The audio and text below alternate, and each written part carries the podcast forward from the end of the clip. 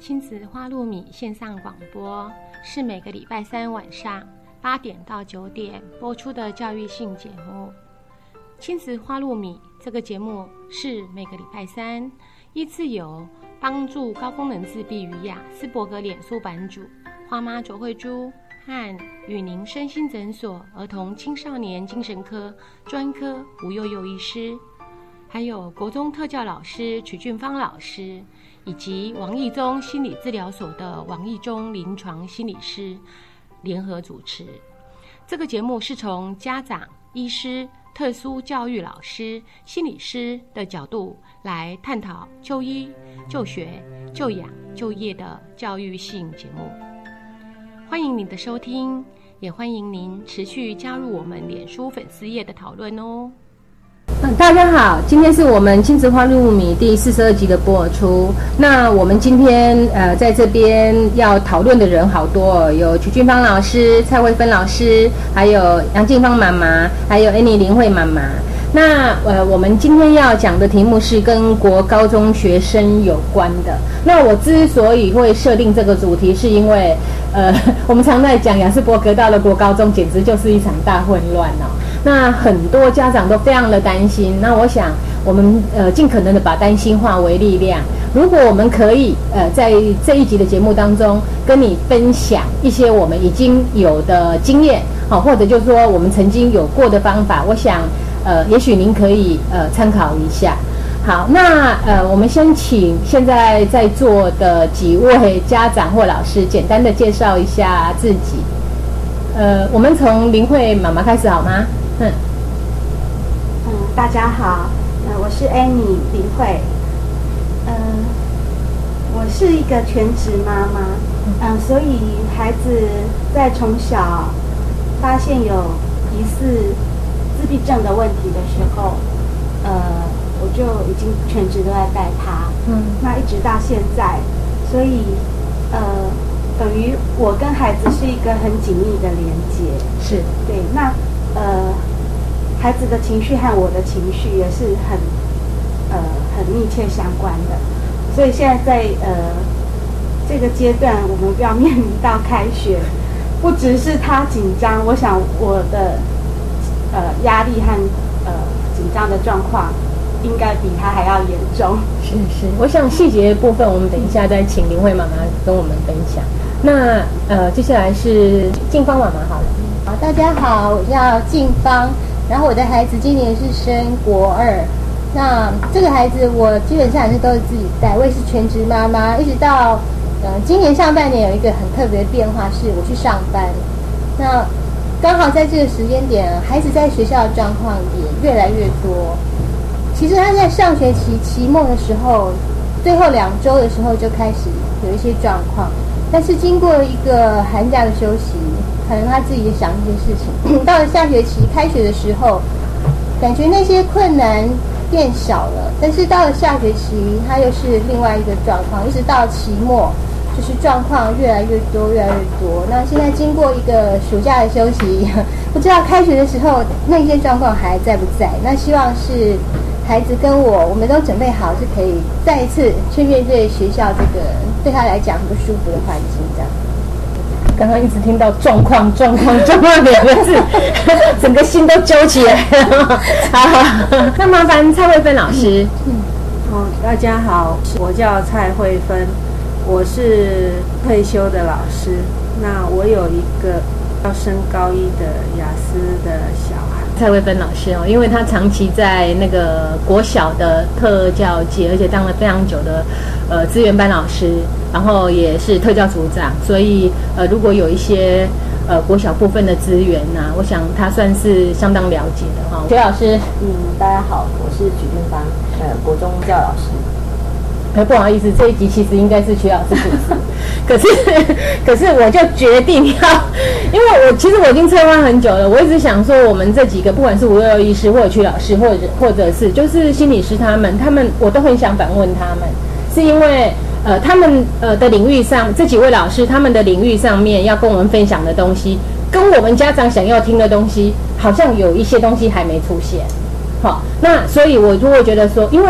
呃，老师们他们习以为常的东西，然后他们知道的权益、就要权限，像他们常常讲到什么情绪巡回辅导老师什么的，那对我们来讲都不是太熟悉，或者是你们可以申请的资源，或者是你们跟社会局或者是跟教育局的关系，然后可以去申请什么，其实我们不太知道。那我会觉得这个 miss miss 掉真的都很可惜，所以呃才会有有这一集的产生。那我预计这次会录两集的哈。好，那我们呃先来讲一下从呃国小到呃国中的衔接的部分哈。一方面，我们请家长来跟我们呃回顾一下小孩子在国小到国中的状况，你曾经做过什么，或者就是说呃在那个部分你觉得有什么东西要特别提醒出来给大家的？那因为我们现在在座有那个呃。呃，慧芬老师，所以我想，呃，请慧芬老师就特教的立场来告诉我们说，一般国小的特教到国中的时候的衔接，对于特殊学生，呃，我们大概都呃做学校是做了什么准备？然后还有您给家长建议的，呃，要准备的是什么东西？嗯，基本上那个教育局有告诉我们啊，就是说，呃，大概在小学。升小六那时候，啊，如果说小孩子，比如说现在是小五，过了暑假要升小六，嗯，那呢，那他就是要准备升国中了。那这时候就要九月份啊，就要提报这个转衔了。是由谁提报？嗯，一般如果你在学校啊，哈。呃，有登登记有案啊，比如说你是有身心障碍手册，然后已经有鉴定安置过了，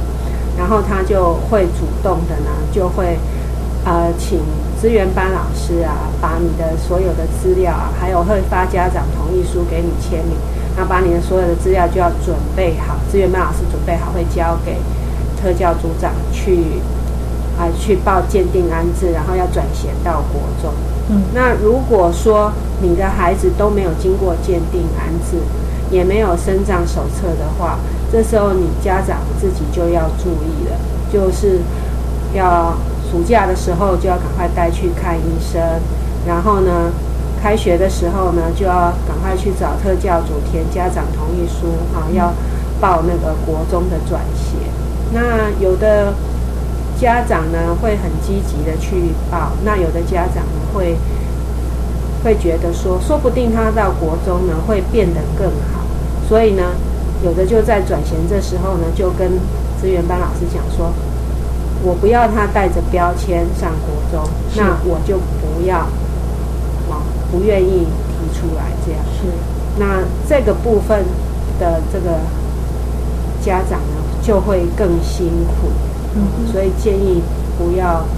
走这条路，因为国小升国中啊，国小的环境就是老师是包班制嘛，那国中的环境啊，就是老师是分科的嘛，所以可能对孩子来讲会比较辛苦，有很多国小出现的小问题啊，到国中会变成大问题，嗯，所以最好是。建议是，如果孩子有问题的话，是及早的面对去就医，然后去鉴定安置，这样对孩子的帮助呢会比较大。如果说太慢的话，你等到国一生问题了，国二处理不了了，国三才要去就医，才要去鉴定安置的话，这样一般医生啊，还有学校啊。大大部分会觉得说，你可能是要寻求资源，就是为了孩子加分。嗯哼，这样的话就比较不会通过。那你明明是因为你不想要贴标签，所以你一直就是不愿意带他去就医，也不愿意让他接受鉴定安置。这样的话，对你和对小孩来讲都太辛苦。是是是。那个那个，我刚提到，呃，听您在叙述的时候，我我有一个好奇，就是说，呃，你有讲到说国小到国中之间，那有些孩子在国中的问题比较大，那有没有比较具体的实例？然后另外一件事情是，那么国小跟国中的老师有衔接吗？就是说，当你们呃国中当国中的老师发现孩子的状况变多变大的时候，他们会来呃问国小的这个部分呃或者是查询资料吗？哦，这个我是有有看过这种实例啊，比如说像雅思的小孩，他的就医就很曲折啊。可能幼稚园或小一、小二的时候，可能会被判说是过动啦，或者情绪障碍啦，或者是有一点点就是说社就是不能融入团体啦。那这些小问题呢，在国小的时候呢，还可以就是呼隆呼隆、稀里呼噜呢，还可以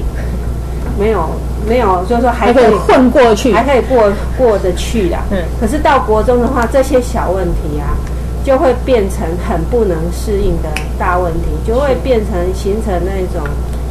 呃被霸凌的那种情况产生啊。那你等到这些很糟的情况产生的时候，你你再去还可以的，还可以补救啦，就是赶快去就医啊，赶快接受鉴定安置啊，这样子。嗯，哦，这个我有看过，包括我自己也是这样啊，然后。那个别的别的小孩，我也有看看过这样子，哎，我可以再补充一一一句，包括我也是这样，就是其实我们一直觉得好像小孩子的状况都还好。好啊，好像尽量不要给他标签。可是孩子在青春期的部分，他确实因为他青春期的焦虑，然后还有一个就是，呃，别的孩子都已经进入青春期了，可是我们的孩子好像还在小学阶段，以至于他们年龄差很明显的在国中甚至国小高年级的时候就已经开始有一些蛛丝马迹。那我现在在回溯这些东西。觉得还真是蛮凄惨的。好，那刚刚就那个部分，我是想曲老师在讲。那你们有没有经验，说是国中的部分再去追溯国小的部分呢？嗯，正好因为我是国中端的部分，那我可以跟蔡老师这边做一些呃衔接。好，那。嗯，我们在转衔上面，大概除了接收就是国小已经确定的一些孩子之外，那他们其实国小都会填一些基本的资料，或是把甚至在国小的时候的一些辅导资料往上送。那这个部分其实是对我们还蛮有帮助的。但是其实有时候也会有一个问题是牵涉到孩子实际的一些状况，进到国中确实有很多变化，那可能跟国小记录的一些内容上会有一些落差。那就变成我们实际接触到孩子，才有可能去向下追说这个孩子的状况。那另外我自己最近有一个比较比较极端的经验啦，我希望它是一个极端经验，也不希望说有这么多孩子有这样的一个遭遇。就是我我们自己学校是在国三才偶尔偶然间发现一个孩子。那其实我在追溯他国小的辅导资料里头，因为他第一个他国小的老师更更换非常的频繁。可是，其实记录里头已经出现很多有关他学习上的问题、情绪上的问题。可是非常尴尬的是，这个孩子在国小，甚至到国中的前面这一段时间，完全没有被提报出来。那我们等于是在看这些资料的时候，才会说到：哎，这个孩子其实他有很多的征兆，都在告诉我们说，其实他是有需要被帮忙的。那确实，就像蔡老师刚刚讲的，等他到国三的时候，我们要帮他提出的时候，其实是被质疑的。那即使我们很想帮忙，也让这个孩子在这个过程里面有点受阻。是对。那另外一个，刚刚呃花妈有问到，就是说我们有没有一些转衔的活动？那目前事实上就是说，除了资料的移转上面，我们实体上就是会在学校国小端，通常他们会带着他们自己的孩子到我们国中端，以一个参观学校的名义，然后跟这个学校的特教老师啦，或是行政人员做一些接触。那我觉得这个部分好处是我们可以跟家长啊，跟国小老师直接询问孩子有没有一些特殊的状况去做一些了解。不过我觉得在现在的状况有一个比较大的一个问题是老师的职务的调动，哈，或者是说现在的。我呃学校里头老师其实有很多不是正式的老师，是。对，所以当其实等八月份之后再确定的老师，可能都不是当初在做这种衔接活动的老师，是是，所以当初的孩子的一些状况，并不一定会被交代下来，是，所以变成我们要到开学后，可能还是要必须透过跟孩子的接触啦，或是家长的接触，才会实际看到啊，呃，孩子可能有一些什么样的状况，是是，那我。就是说，在前面我们可以做的是尽量利用这些现有的书面资料，或是访谈的，或是跟他们沟通面会面了解的一些状况，去帮忙孩子做一些准备，这样。是是是是。那么我现在想请两位家长哦，那先请林慧，你可以跟我们分享一下你孩子在呃国小要升国中的那个状况，你还记得吗？你为他做了一些什么准备，或者就你的担心，后来有没有担心有没有真的发生，还是就是说就安然度过，类似这样的状态？对，我觉得刚才两位老师说的呃内容，真的就是非常贴切，因为呃我在小孩。从国小升国中，还有现在就是他国中毕业准备升高中，这两个阶段我都会其实就是会很主动的跟学校联系，说我我希望带孩子参观学校，以及跟导师和资源班老师先建立一个互动的关系，因为这对自闭症的孩子来说很重要，他必须要有一个可以呃求救的管道，或者是说呃在他当呃他有任何疑问的时候，呃他有一个呃。让他可以得到答案的地方。那因为学学校行政上的问题，我觉得我今年又遇到，就小孩子要升高中。那当我去跟学校联系的时候，因为学校行政的关系，他们到八月底才把导师排出来。然后再加上我昨天打电话，就是已经知道他导师，他学校非常好，是说他们真的有针对这些特殊的工作去安排。他说，嗯，这个老师有相关的很多的演习的经验，然后也有带过类似的孩子。那但是老师人不在国内，因此我们在新生训练之前，还是没有办法让老师和孩子先做一个呃先前的准备，先做认识。那国中的时时候也是这样子，就说其实我们家长会担心很多，很希望预先做一些动作，在孩子进到学校还有团体当中之前。但是我觉得行政上面让我们这个执行会有困难。是。那还有我我因为我都会有那个。做一些那个入班，做一些介绍的这个动作，不管在小学、国中，还有现在要入高中，其实我都有准备。但是学校的配合还是有困难。比如说像国中的时候，我在新生训练那天才第一次见到老师，呃，因为老师那天才到学校，那我是全程陪同小孩子做三天的新生训练，因为这一方面。老师说他刚接孩子，他可能有些状况也没有把握。那我很感谢老师这样子很坦诚的告诉我。那其实我也很怕说小孩子在新生训练的过程当中，因为他的分心而很多重要的提示没有听到，或者是漏了准备哪些资料等等的。好，那我就跟着陪了三天。到第三天，我终于等到就是最后的班级，呃，班级内的一些干部还有那个社团时间。那我有跟老师借了十分钟，就是我亲自到班上跟同学简介一下我孩子的状况。那他就是说他当时的一些呃可能会跟同学互动产生的问题啦，还有他需要同学协助的部分，对他本身的特质是什么，就用那十分钟跟同学讲一下。那我觉得一方面同学还蛮还蛮。认真的就是说，因为我们陪了三天，已经在那里吸引小孩子的注意很久了，他会觉得说这个妈妈在这里干什么？那到最后他们得到一个答案，然后其实三天看下来，他也知道说，哎，这位同学大概会有什么样的动作或者是问题，或者是会可能会对他们产生什么困扰。其实这三天下来，他们就有一个概念在。那这时候我再进入做一些解说，我觉得蛮好的。因为我觉得孩子在国中三年真的得到老师还有同学很多很多的，我觉得这也是他的心理。那当然他在国中里面还是发生很多很多的状况，又讲到状况这两个字。不过一再一再得到同学的包容，我觉得这是对孩子很重要的支持。我现在很怀疑这一集播出之后，以后大家听到“状况”两个字，马上就 产生惊吓。好，不好意思，金峰妈妈要不要跟我们呃讲一下您的经验？好，我们家的经验啊，其实是呃要适应两种东西，因为我们家的经验是我们在呃小六升国一的暑假，家里是有搬过一次家，从从台中搬到台北这样子，所以对不是不仅是对孩子，就对我自己来讲，也要适应很多的东西。所以孩子大概到了下学期期中的时候，其实他的情绪就已经有很明显的反应，因为他知道说，呃，上国中的时候啊，他所有的同学他都不会再有机会跟他们在同一班，所以他知道他再也不会跟这些同学在一起，所以他到小六下学期的时候就开始对国中这件事情很反弹，包括是呃新生报道的那一天，他就非常不愿意上学，然后最后很勉强去了，但是那一天他就是非常的不开心，所以我们。对他来讲很辛苦，其实我也很辛苦，因为我要忙搬家，忙很多的事情。那还有我们还有一个老二，那对妹妹来讲也是新学校，所以整个暑假，我孩子他他适应环境会比较慢，所以我们刚搬来的时候，他是不敢一个人睡一个房间，所以我们同时要调试一个新的环境，然后还有对新的学校，从买买制服、买书包。剪头发，到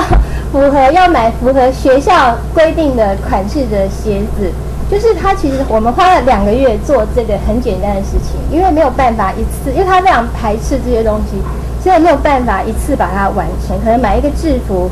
就要前一个礼花一个礼拜的时间跟他告知沟通，我们要准备去买制服。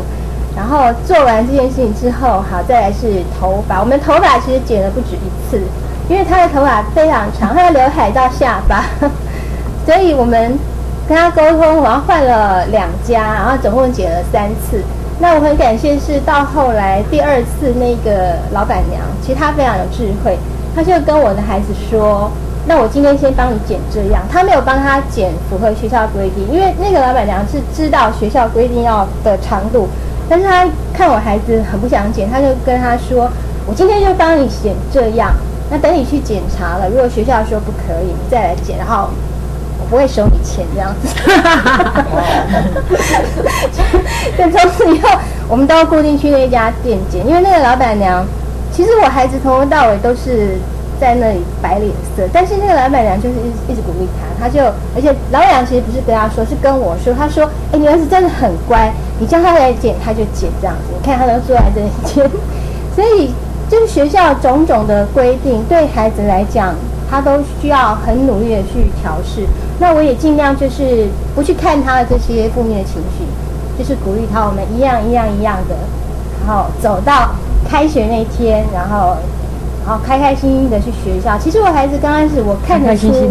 有他很努力。其实他紧张，但是他很努力。早上他就是时间到了就赶快起来，会他会想去遵守学校的各种规定。但是我也看到他自己本身一些限制，就是他这个精神是看到他是越来越越来越没有精神。从他很想要准时上学，到呃一年级期末的最后一周，一个礼拜只去两到三天。这当中其实是有很大的变化。那我也看到他在努力啊，我也知道他有需要帮忙的地方。那 老师也很辛苦，因为我的孩子是拒绝让同学知道他是特殊生，所以他怎么样都不让，不愿意让老师告诉同学他的状况。可是同学都对他有很多的问题，因为同学会在周记啊，频频问老师说：“老师，为什么那某人他可以对你这样，你都没有处罚他？”因为同学看到老师对他是特别宽容，可是会有疑问，说为什么他可以，我们不可以？所以到了呃一年，到了上学期快要期末的时候啊，老师就一再的跟我孩子沟通，说我可不可以把你的状况告诉同学？他就坚持说不要，然后他就跟老师说，那我就要跟大家一样，我要当一个正常人。那大家有的处罚，我也要，我也要，我也要有那个处罚。老师，你不用对我特别好，这样子。所以最后两周，其实他自己也很辛苦，因为他就是说，好，大家处罚我要处罚，所有的我都要，可是他把自己逼得压力很大。那正好就在那时候放寒假，就大家都松了一口气这样。那到了下学期，因为我自己去上班，然后给他的时间其实非常少。那在那个时候，刚好爸爸也去外地工作，所以其实他同时面临是爸爸不在家，然后妈妈很忙的状况。他同时也是继续不让老师说他在班上装，可是同学跟他开始相处其实是越来越不好，因为同学会很不太能理解为什么他可以这样，他可以那样，感觉好像是老师给他很多很多的特权，所以他在班上应该人际是有受影响。到了期末，那他开始就对上课越来越不专心，然后开始睡觉，然后接着接着他在就是不是在学校睡，就是在家里睡，然后上学时间越来越少，因为我自己上班。啊，我我上班之后，他在家睡合同觉，其实我是完全没有办法 再回去把他带到学校去。所以接下来大概到下学期的后面几个月，他上学的时间是越来越少，然后在学校跟老师的冲突也越来越多，就感觉跟第一学期刚开学的时候，虽然他很焦虑，可是他很努力的想要遵守这些规则。我看得出他那个整个心境是差蛮多的。那经过这个暑假的休息。下学期，那下个礼拜就知道这学校休息的怎么样。对，好，我补一句好了。我觉得静芳妈妈她的耐力真是很惊人的哦。从认识她开始，我觉得她有很多东西跟我们家的哥哥非常非常的类似。然后她刚刚的简单的叙述，其实已经引起我很多新仇旧恨了。像那个刚刚讲说制服啦、标签呐，我我家小孩子还有颜色的问题，然后头发啦，然后体育课啦。然后等一下，我们再来讲跑班的事事情。因为我我我现在听他讲的时候，我在追溯这整件事情，为什么我这一边？嗯，都好像没有在做处理，是因为当时候事情已经多到我连当下的现状都处理不完了，我怎么去想下一步呢？以至于呢，除了当时候的现状在处理之后，我还要应接那个措手不及而来的突来突来的事故，这样。那我我觉得不管怎么样，我们今天这一集听起来虽然有点悲情哦，不过还是请你，就是说，因为你可以防范未然，所以就先听一下。必呃，不管怎样，我觉得我是走过的。哈，我们可以对孩子有期待。如果你用一个比较平平常心的部分，哈，那我们现在，呃，我想刚刚就两位老师，呃，那个蔡慧芬老师她比较特别，是因为她自己还有一个雅思的孩子，有给她一些特别的经验。那可是她又可以从呃特教的身份，老师还是呃念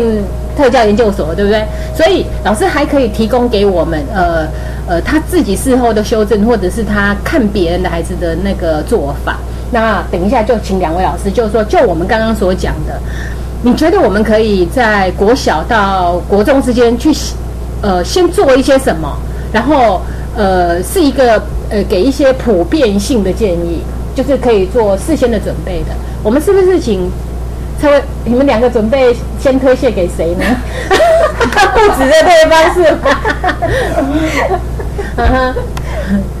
蔡老师先好了，不管怎样，你先讲国小。你现在在想，如果是再重新来一遍，好国小的部分进国中衔接，你希望或者是说你会期待是一个怎么样的状况发生？你可以修正一下的，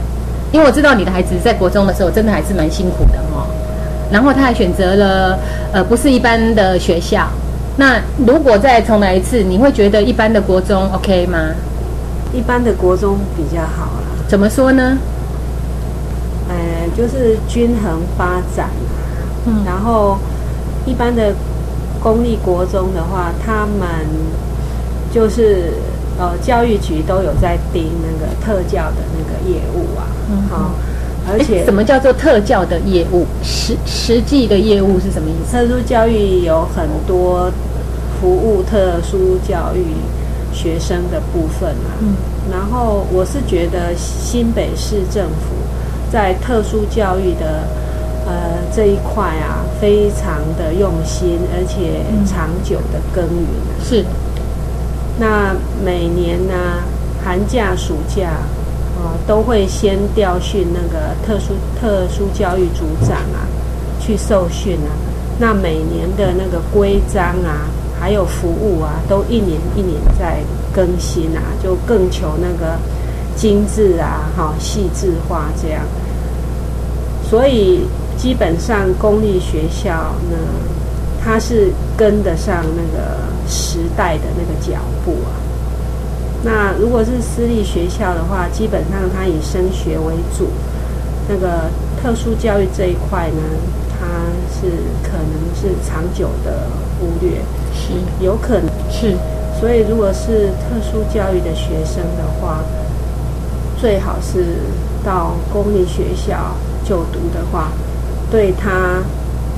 对他后来的发展啊，是会比较好。是是，至少是在法律规范底下在执行嘛。哦，嗯那当然好像是公立学校是有规定说，呃，多少人数必须要有特教服务的，是吗？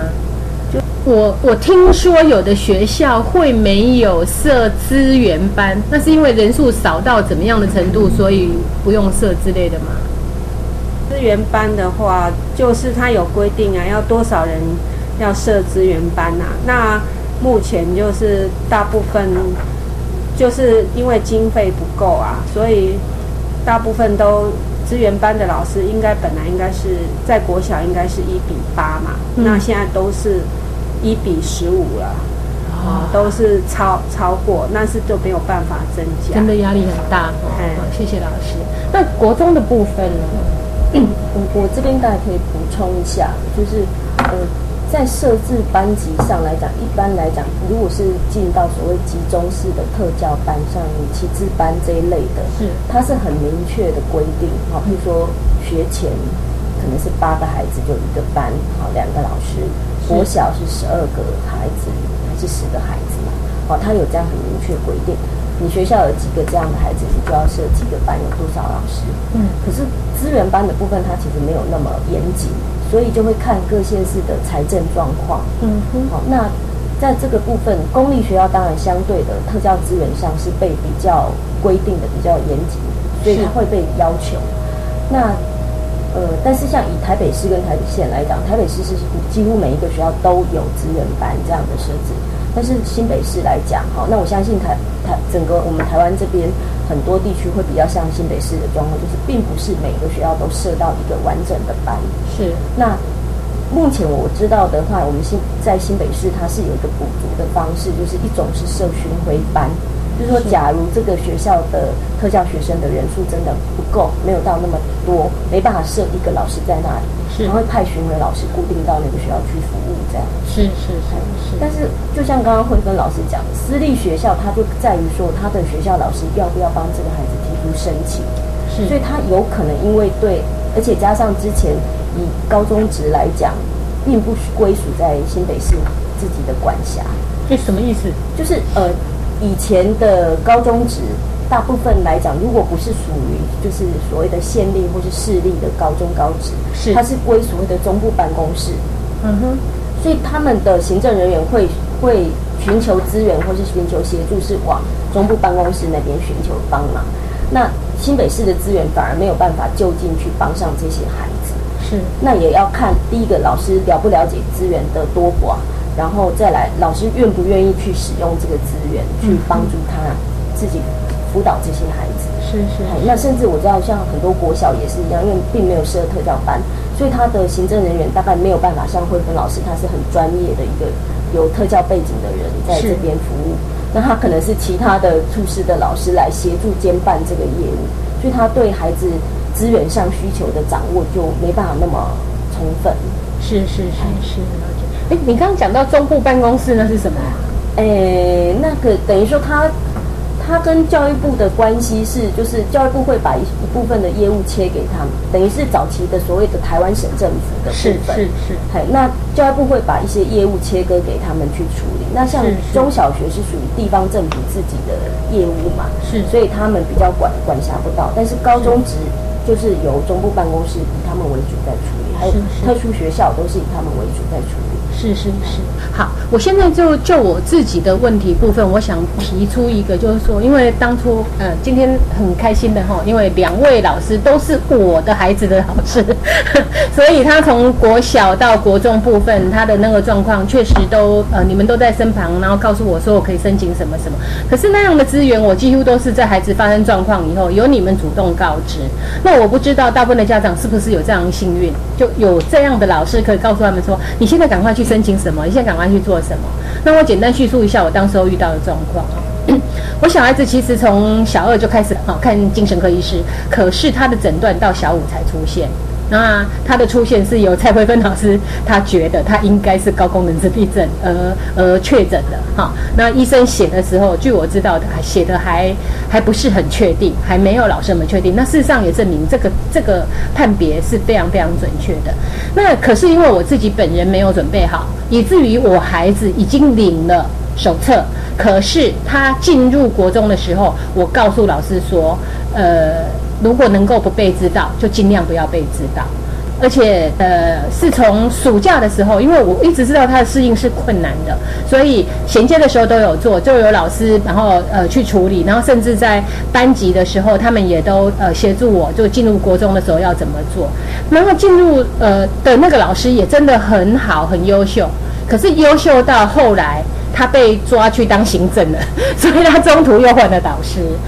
就这样子，我常常在想，就是说人算配不如天算呐。为什么？因为你觉得很棒很棒的老师，可是他就有时候是太优秀了，或者是有时候他呃家里面有一什么状况，然后呃以至于他不能够如他自己的愿去执行他的那个过程。所以我对这件事情的体会比较多，就是说，不见得你想要怎样，然后你就能够做到那个安排。你做的最好的那个安排，其实都有一些天意。那我还遇到下一个天意，就是我小孩子在国一的时候。我什么都还没教他，结果我出了一个还不算小的车祸。那车祸，我我当场腿就断了，马上就送医院就开刀。啊，所以我的孩子接下来就适应困难。然后呢，那个导师又很好，他发现我的状况很需要被帮助，然后他就去处理我的孩子。那这个过程当中，我后来去追溯，我的孩子其实那时候他非常的焦虑，一个是他的母亲可能面临死亡这件事情。一个呢是接下来非常的复杂，为什么？因为他功课算不错，所以他有一些跑班之类的状况，他在适应他的新环境、新导师、新同学，然后我又都没有去做呃跟老师的了解，所以很复杂。那我记得我那时候有跟蔡慧芬老师求救，我说接下来要怎么办？他就告诉我说有什么老师有什么，可是老师说我那时候心力交瘁，我根本不知道我现在还能做什么。我想在追溯这个过程的时候，我会很希望老师说，呃，包括我再洗牌一下。当我们遇到这么困难的状况的底下，哈啊，那时候我先生因是在国外，他不在，以至于我家里面还有一个小的，那时候念小学嘛，然后这个孩子这样，然后我那时候车祸，然后在这么突发的状况底下，我们可以针对这样特殊的孩子去申请什么，做什么来做一个呃协助跟补补救。呃，先请蔡老师，等一下再请曲老师再帮我们补足，谢谢。哦，有一个就是情绪障碍巡回辅导老师啊，是当学校啊的导师对于辅导这个孩子有困难，那学校辅导室呢介入以后呢，还有资源班老师介入以后还是很困难，没有办法处理他事情的时候啊，学校就特教组这边就会帮他。经经过导师的同意，就会帮他申请情绪障碍巡回辅导老师，然后他们都是受过那个专业训练，可以入班去帮助导师啊，帮助学校这样。是是是，所以这个部分是国小就有了。哎，国小、国中、高中啊，都可以申请情绪障碍巡回辅导老师来那呃，怎么申请呢？这个每个学期啊，那个。这个在新北市特殊教育网哈都有那个呃申请表，那每个学期呢也会发公文到每个学校去。那大部分呢有的学校都把它那个存存起来参考，没有把它真正的来使用这样子。是是是是。那情绪障碍巡回辅导老师他们的业务量也很大，就是你申请了以后呢，你也不一定可以。呃，得到那个，他们大部分就是会马上用电话来询问哈，他的实际的状况啊怎么样？啊，如果说经过他们的评估啊，觉得说确实需要派人过去的话，那他们就会会派派老师过去。就说还是要，因为现在人数不足的状况底下，还是要依照程序那个轻重程度来。对，还是要跑程序啊。嗯，所以。鉴定安置也是要跑程序啊，勤询也都是要跑程序啊，所以不是说你马上申请马上就有啊，所以你就要去跑那些程序。呃可是我印象里面有几个例子也非常的快诶，一申请下来没有多。如果他的例子就是他们很觉得极端的话，对就是说已经非常严重了。像我孩子的话，就是很严重啊，很多张验伤单啊，然后不断的跟学校沟通啊，是是那些呃都有留下来啊，然后就是把它附上去，附件附上去给秦巡老师。秦巡老师很专业啊，就是一看的话就知道这个这个个案要马上处理，不处理的话哈、就是很危险这样。那情绪辅导老师他的出现，一般来讲是隐形的，还是 马上就出现在班级里头之类的？他会先跟他们都有受过训练啊，一定会先跟学校这边，因为你学校要申请勤巡老师的话，就是导师这边也要通过，那个主任、组长这边也要盖章，校长也要盖章嘛。是然后呢，他他过去的时候也会也会告诉，也会跟那个辅导室主任啊，或者是相关的主任啊、特教组长啊，都会都会打声招呼，然后呢一起来研究说那要怎么做怎么做，然后透过开会啊，啊是开会开个案研讨会议，好怎么样处理，然后呢就去执行这样。是是，谢谢。那个曲老师，我问一下哦，你所以你算是我们家孩子的情绪辅巡回辅导老师吗？不是不是不是，所以你是什么？我你是什么？因为当时当时当时比较特别的一个状况是，呃，花妈的孩子那时候在我服务的学校就读，是。好但是其实我的编制上并比较是属于所谓的集中式特教班的孩子，那花妈的孩子是在普通班就读，那我们比较像是。情意相挺，就是是啊因为我那时候一直觉得我在麻烦你花了很多时间在跟我们讨跟我讨论这样的孩子。那当然，我有一个好处，是因为我跟校内的资源是熟悉的，所以我们可以互相去做一些交换跟连接，嘿，那再去请学校处理。但是因为当然还会还是会受限于就是身份的关系啦，是嘿，那我我大概想要补充一下，就是因为其实我觉得我一直觉得对家长来讲，一个比较辛苦的就是特教的专有名词真的太多了。是就是包括到底叫做情绪行为专业资源老师，还是情绪行为辅辅导老师，还是什么自闭症种子教师？这个几年下来，然后不管是各县市，他在培训上，他其实用了很多的名词名词。是那我觉得其实这个对家长很困扰，就是我今天要去跟一个一个教育局或是跟特教中心要一个资源，我还要先想清楚这个这个地方的资源名称是什么。嗯那其实这不是家长的专长，可是我这我我我自己在想一个问题是说，今天如果当我们孩子真的在学校遇到一些问题，那如果这个问题是当我们跟学校的辅导室或是跟特教组去求助，他们一直就是可能有有使不上力，还是没有办法解决孩子的一个状况啦。是那我们觉得真的需要学校以外的资源去帮忙的话，我觉得当然不只是情绪行为这个专业处理这个专业的一些特教老师，其实有一些精神科医师也是会到学校跟老师们合作的，是是或是像心理师他们也会去。是那我我的想法是，如果家长在跟教育局或是特教中心联系的过程，我在想，我们可以比较清楚表达我孩子遇到的困难是什么，然后由他们来评估到底用什么样资源介入是比较恰当的。是我想这样子可能会比较好，不然因为家长真的要去记那么多的专有名词，我觉得真的是很困难的。对啊，就是我很赞同曲老师的观点，就是把我们的孩子的问题呢，啊、呈现出来，然后请学校，哈、去处理，请教育局或特教中心去处理。这样的话呢，其实有很多有精神科医师、有心理师、有社工师啊，有很多的资源啊。那这些这些资源呢，不是家长去找他们出来的，不是家长要去懂这些资源的，而是那个教育局、特教中心还有学校单位啊去帮忙处理的。当然，你们遇到的状况可能不会像我这样啊，因为我遇到的学校是完全都不知道，我必须要去教他们这个。我也认了，当成就是做善事啊，就是教他们说你怎么样上网去申请专业治疗啊，是。然后呢，你怎么样？我孩子也很幸运啊，还好我是在这一个食食物的打滚了很多年了，就是晓得说有一些状况啊，是，但是你要提供给学校的时候，自己也要很小心啊，很很低调，真的带给他们很多的困难啊，他们真的不想要去碰它，也不想要去处理它。因为大家的工作都很辛苦啊，像曲老师这样子跳出来，哦，情意相迎的，真的是很少啊，很稀有啊，很珍贵这样。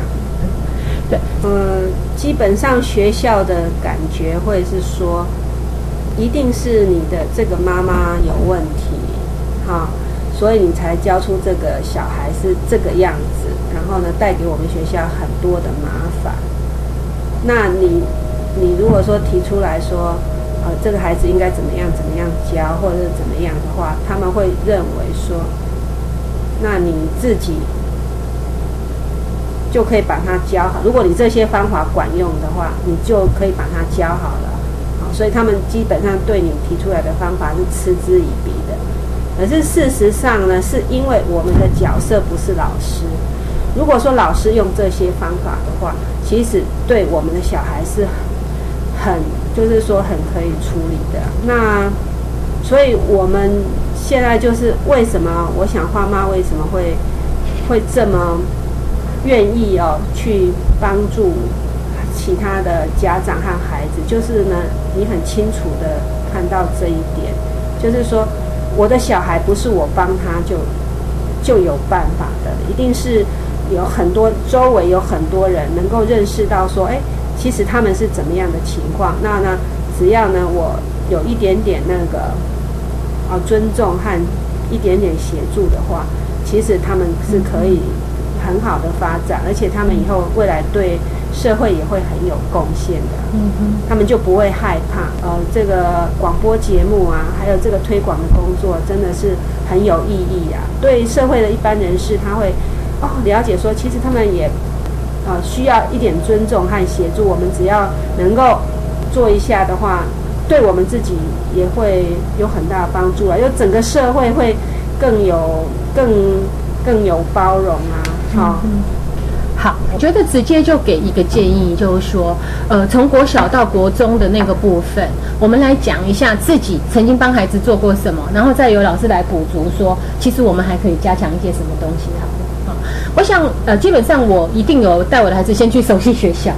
然后我当时候做的，我先让他去上课服，因为暑假从国小到国中的这段时间，他中间有一个暑假，然后呃，我们因为小孩子是有手册的嘛，以至于我们可以进入那个班级，然后跟学校说，请他们是不是直接就原班让他直接念上来，如果他适应的还好，所以我孩子有做了这件事情。然后再来，其他的就是他以前就在做的啊，比方说，呃，学校有什么规定啊，就遵守规定。那呃，不过就是有一两个部分，可能是还是开始因为功课沉重，以至于他开始不交功课了，或者就是说。整天都在学校，尤其遇到升学班，从早到晚都留在那边，时间太长了，然后他大崩溃了，他就开始不上学了。那这样子的一个大方向，哦，这是国中好像还蛮多人都遇到的。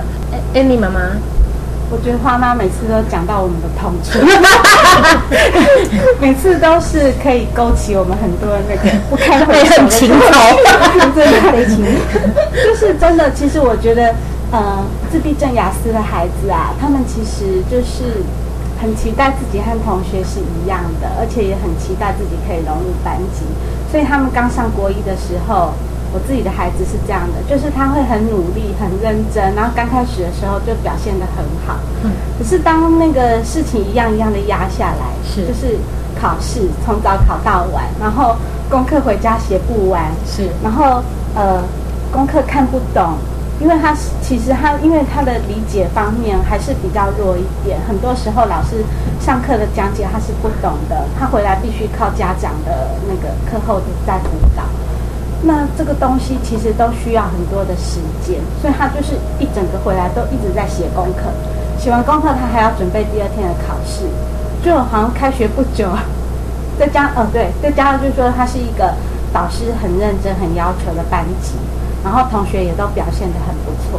所以他那个压力一下子就灌下来，然后好像开学大概不到一个月，他就开始呈现一种焦虑，然后还有崩 溃，晚上回来开始对于功课有那种抗拒的现象，然后会会抱抱怨，还有发脾气，说我做不出来，呃，我为什么做不完，就开始一开始是闷闷，然后后来就是会会暴脾气这样子。然后这个东西其实会延续到他去学校，嗯哼，所以在学校就越来越多的情绪的问题，或者跟同学冲突。是是，嗯嗯，我们先把一个问题提出来，静芳应该是最愁苦的母亲，也不能这样讲，慧芬妈妈应该也是吧？现在是怎样，都在分享大家的共同经验吗？等一下再来问问老，国中老师的看法。好，你说。嗯，我的孩子其实刚刚跟那个林慧的孩子是一样，他一开始也是很想跟大家一样，然后呃功课也有做，上课也有听，其实他还蛮蛮在意说笔记，因为他有几个老师是上课会有很多补充的笔记，然后他们是从头到尾都在抄笔记，那他就会很焦虑，怕漏抄了某几句，而且也会为这个跟老师争执，觉得老师应该要这样上那样上。所以他在刚开始的时候不会很明显。他每次换一个班级，其实我每次在事前跟老师沟通的时候，老师刚开始都会说还好还好，他没有你说那样子，妈妈你倒很紧张。但是过了一个月之后，老师就不会再跟我说这样。所以我的孩子他还好是说他功课不用我操心，其实我没有看过他在家里写功课。然后他跟我说啊，他在学校都。都解决了，然后，所以他回家的时间，他都是在打电动，抒发他的压力。那因为他在情绪上会需要我花比较多的时间处理。如果如果真的呃，如果真的是要跟他谈事情的时候，通常大概要花掉一个晚上三四个小时，甚至甚至到半夜的时间，因为他会是这样子。他是第第一次要谈事情的时候，他会情绪先出来。然后激动到没有办法谈，好，第一回合那我们就休息，休息过了半小时之后，好，我们再来第二回合。第二回合可能他的情绪就稍微下来一点，没有那么强烈，好，但是还是没有办法达到共识，所以就再休息，好，再来第三回合。第三回合讲完，有时候可能已经是半夜了。那这当中其实家里有老二，其实跟花妈一样，所以还要抽出一点时间来处理老二的状况。那通常。通常一定是，呃，是学校是老师来告诉我有什么事情的时候，我才会一定要来跟他说。其实他在学校可能一天有七八件，甚至更多是这样的事情，但是我通常不会每一件事都要去跟他聊，不然对我们来讲都觉得很痛苦。一定是老师跟我说，他也觉得有困扰的时候，我就非得晚上跟他坐下来讲这个事情。其实这个事情是非常我非常不愿意做的，所以我会觉得。还好，蛮感谢的是说他自己能够应付功课，所以我们就可以把其他的时间全部花来花来讨论他的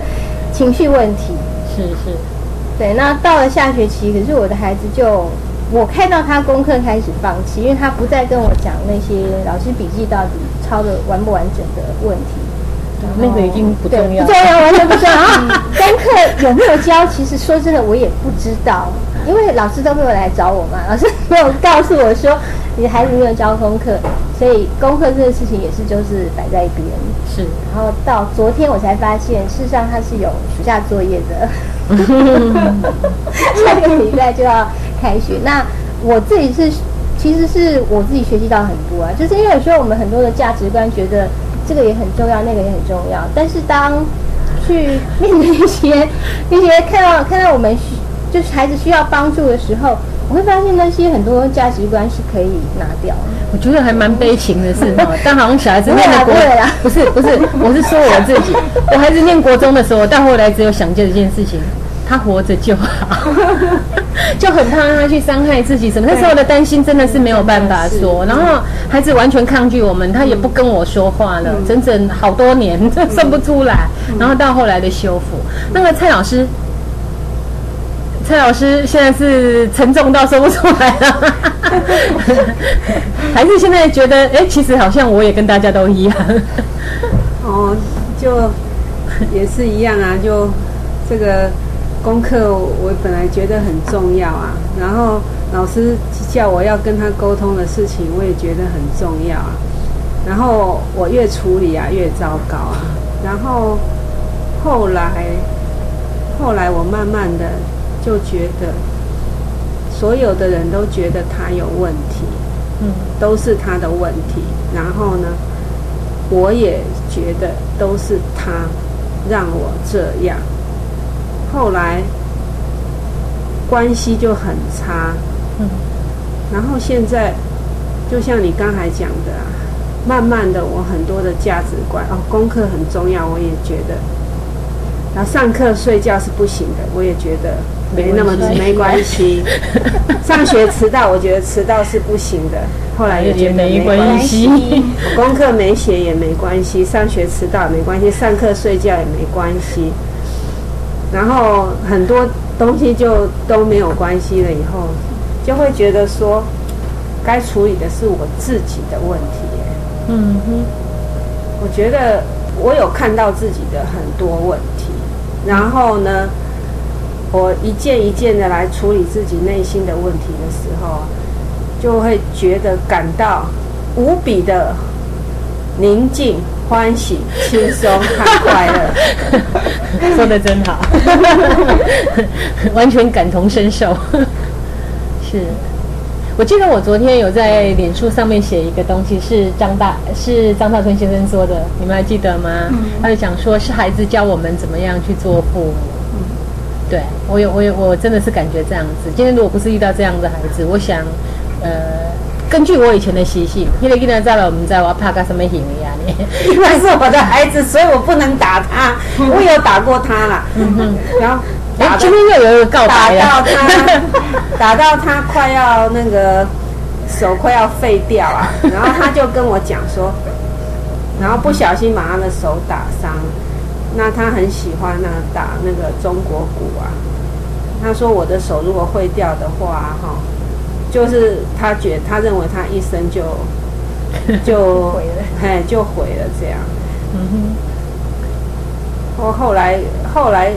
考虑了，想了一想，哦，自己也很后悔啊，也很痛苦，就常常做一些让自己很后悔、很痛苦的事啊。是是是。所以现在你说暑假作业，我整个暑假作业都放弃了啊。我想说让他自己去面对啊。OK。我后来。慢慢的觉得说他自己，也孩子也慢慢长大了，很多事情，我如果我可能从催提醒啊，提醒从一次提醒到十次，提醒到百次，最后我们两个就，他看见我也很讨厌，我看见他也很讨厌，然后我就变成他的经纪人、秘书啊，他什么事情他要问我，我觉得这样也很不对啊，那我现在就是先处理我自己的。就慢慢放啊，反正他该他的事情他自己要去面对啊。即使迟到或者是怎么样，我也忍住啊，躲在角落。哎，慢慢的就哎放他一马，我自己也放我一马，我自己也。所以反正是比较有精神余裕，现在慢慢来处理的。对，而且给他去尝试啊，即使就是他去面对面对他的。暑假作业没有交，然后他是要怎么样跟老师、同学去应对的？然后有时候那也没怎么样，也是活得好好的。是是，好，因为时间的关系，我们今天就先这样。那我们等一下请那个呃，就是我们下一集的节目，就请曲老师帮我们做个开场跟整理。好，谢谢大家。亲子花露米线上广播是每个礼拜三晚上八点到九点播出的教育性节目。亲子花露米这个节目是每个礼拜三依次由帮助高功能自闭与雅斯伯格脸书版主花妈卓慧珠和与您身心诊所儿童青少年精神科专科吴幼幼医师，还有国中特教老师曲俊芳老师，以及王义中心理治疗所的王义中临床心理师联合主持。这个节目是从家长、医师。特殊教育老师、心理师的角度来探讨就医、就学、就养、就业的教育性节目，欢迎您的收听，也欢迎您持续加入我们脸书粉丝页的讨论哦。